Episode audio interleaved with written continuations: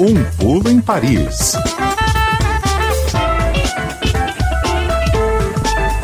Nosso pulo em Paris hoje com Daniela Franco. Boa tarde, Daniela. Olá, boa tarde, Nadédia. Boa tarde, Leandro. Boa tarde para todos os ouvintes do Estúdio CBN. Boa tarde. Hoje a Daniela traz para a gente informações a respeito do caso de um deputado francês condenado por violências conjugais, é, que é um termo que não é tão comum para a gente aqui, né? Então já começa por isso. Ele se recusa a renunciar, está causando polêmica na França. E por isso o governo pretende criar uma lei para tornar inelegíveis pessoas condenadas por esse tipo de agressão. Daniela, conta pra gente quem é esse deputado francês e que violências exatamente são essas que ele cometeu. Olha, Nadédia, esse deputado se chama Adrien Catenan, ele tem 32 anos, é integrante do partido França Insubmissa, da esquerda radical francesa. Antes desse caso, ele era inclusive coordenador e porta-voz desse partido, que é um dos maiores da França atualmente. E ele era apontado como uma grande promessa para liderar a esquerda francesa. Em dezembro do ano passado, o Adrien Catenan foi condenado a quatro meses de prisão com sursis uh, por ter cometido violências contra a esposa dele, a Celine Catenan, uh, agressões que ocorreram entre outubro e dezembro de 2021. O juiz que julgou esse caso condenou Adrian também por envio regular e maldoso de mensagens no celular para a esposa. O que, que aconteceu exatamente, né? Uh, em setembro do ano passado, o jornal investigativo francês Canard Enchaîné revelou que a Céline Catenan, esposa do deputado Adrien Catenan, tinha registrado uma queixa na polícia acusando o marido de ter cometido violências contra ela quando ela anunciou para ele que queria se divorciar. Essas revelações resultaram em uma grande polêmica aqui na França e uns dias depois o deputado veio a público admitir que ele realmente havia agredido a esposa, inclusive ele contou no Twitter, por meio de um comunicado, que quando ela anunciou a intenção de se separar dele, eles tiveram várias brigas e alguns confrontos físicos. Ele conta, uh, por exemplo, que em um desses episódios ele agarrou o pulso dela, em outro ele tirou o celular dela, ela tentou pegar o telefone de volta, eles naquela disputa, eles se empurraram, ela acabou caindo e machucando o cotovelo. E ele revelou também que um ano antes desse pedido de divórcio por parte dela, o casal tinha brigado e ele deu um tapa no rosto dela. E também reconhece ter enviado muitas mensagens por WhatsApp, por SMS para a esposa, tentando, segundo ele, convencê-la de não se divorciar. Nesse comunicado aí que ele divulgou no Twitter, ele pede desculpas, explica que essa não é a natureza dele, que ele não é uma pessoa violenta e que ele renuncia, ou então, nesse momento, ao cargo de coordenador do Partido França Submissa, dizendo que o casal começaria, então, um processo de separação. E com o reconhecimento da autoria dessas violências, o Ministério Público francês abriu uma investigação e o Adrien Catenan foi julgado e considerado culpado.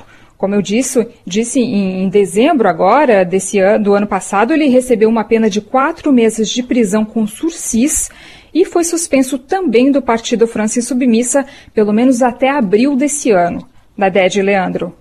E aí, como é que a população aí na França, também os políticos reagiram?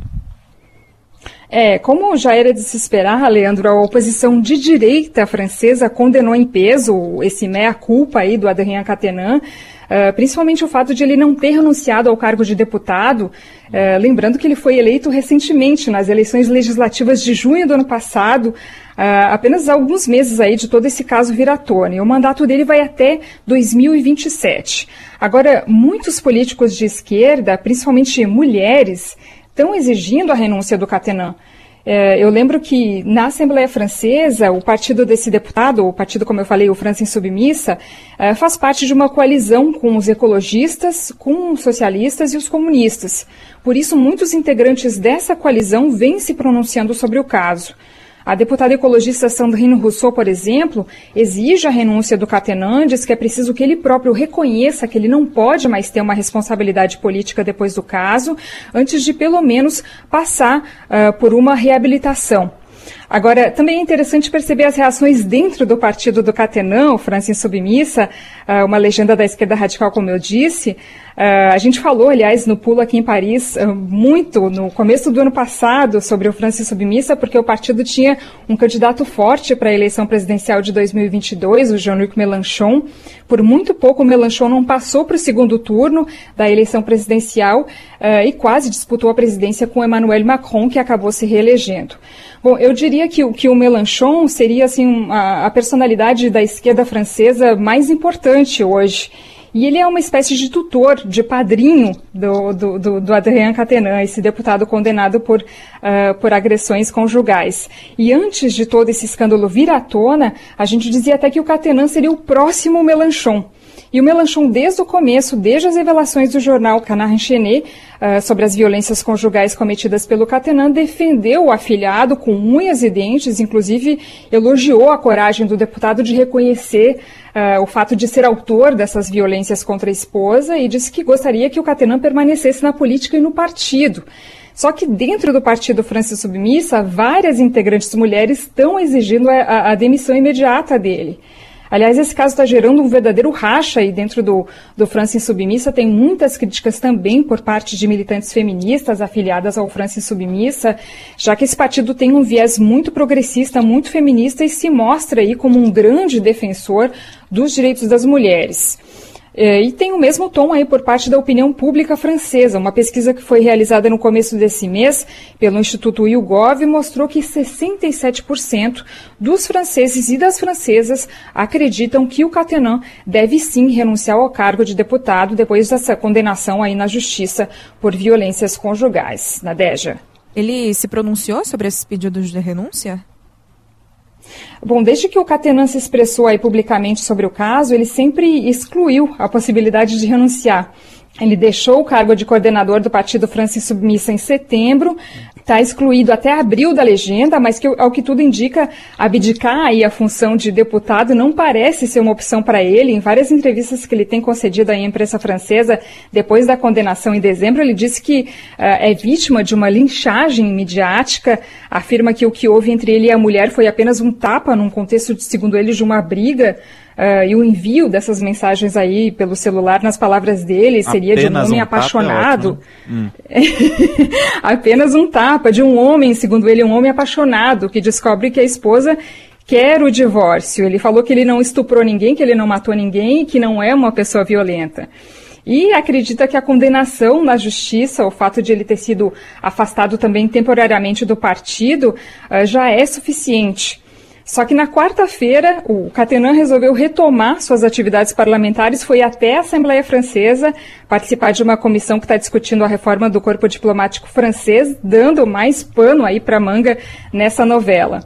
E a, a, grande questão essa semana aqui era, ele pode voltar às atividades? Será que ele pode fazer isso? E, e na real, ele, ele pode em parte, porque mesmo tendo, sido excluído do partido dele, ele tem a possibilidade de participar, quase numa posição aí de espectador de algumas atividades na Assembleia, mas sem o direito de se pronunciar ou de votar.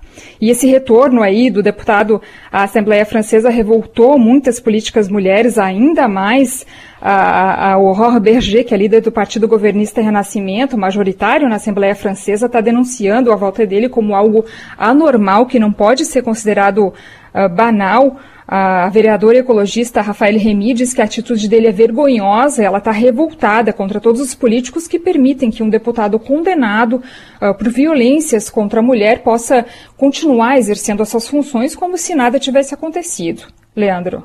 O Daniel, e aí a Nadélia falou aqui na abertura do quadro, né, que esse caso pode fazer com que uma lei seja criada, então, para tornar pessoas condenadas por esse tipo de agressão, né?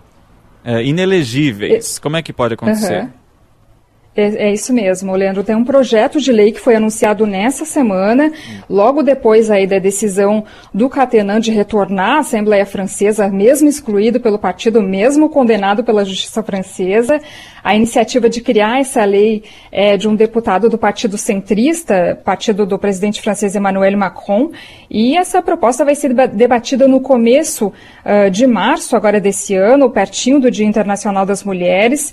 Lembrando que já existe uma legislação similar Uh, essa nova lei aí só atualizaria um texto existente, porque em 2017 uma lei já foi adotada, já prevendo a possibilidade de proibir a, a eleição de políticos autores de uma série de delitos, eh, entre eles as, as violências conjugais. Uh, e lendo no detalhe a descrição dessa lei, eu fiquei um tanto chocada, eu tenho que falar para vocês, hum. de saber que essa inelegibilidade para quem foi condenado por violências vale a pena para casos em que a vítima dessas agressões tenha sido declarada incapaz de trabalhar durante mais de oito dias. Nossa, um mecanismo. Uma baita agressão, então.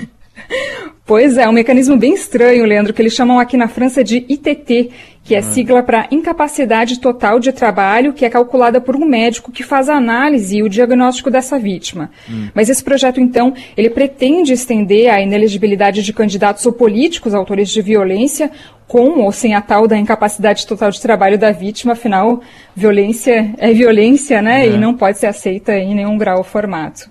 Pois é, o que impressiona mesmo é isso, né?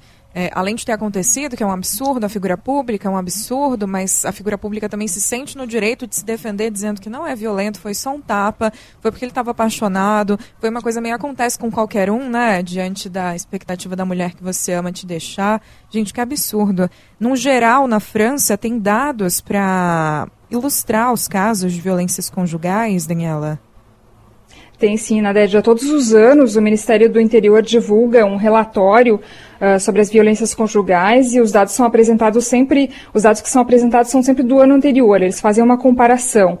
Então, no último mês de dezembro agora, uh, o relatório relativo a 2021 foi publicado, apontando para um aumento de 21% das violências conjugais em relação ao ano anterior, o ano de 2020. No total, os serviços de polícia registraram 208 mil casos de violências conjugais na França em 2021. Uh, pode parecer pouco, né? De repente o ouvinte, tá, tá o ouvinte da CBN está pensando, né? É, é, é pouco, 208 mil casos, né? Mas uh, não custa sempre lembrar, a gente sempre fala aqui que a França é um país pequeno, são 68 milhões de habitantes, a população do Brasil é mais de três vezes superior uh, à da França. E, além disso, o próprio Ministério do Interior francês afirma que esses números refletem apenas uma parte do problema, já que muitos casos não são registrados. As autoridades calculam aí que a quantidade de vítimas de violências conjugais aqui na França é quatro vezes maior do que esse número registrado, já que muitas vítimas preferem não dar queixa na polícia. A maioria dessas agressões registradas aqui na França são violências físicas, seguidas de violências verbais ou psicológicas. E o relatório divulgado no final do ano passado aponta também que 89% dos agressores são homens. A maioria das vítimas são mulheres de 25 a 39 anos.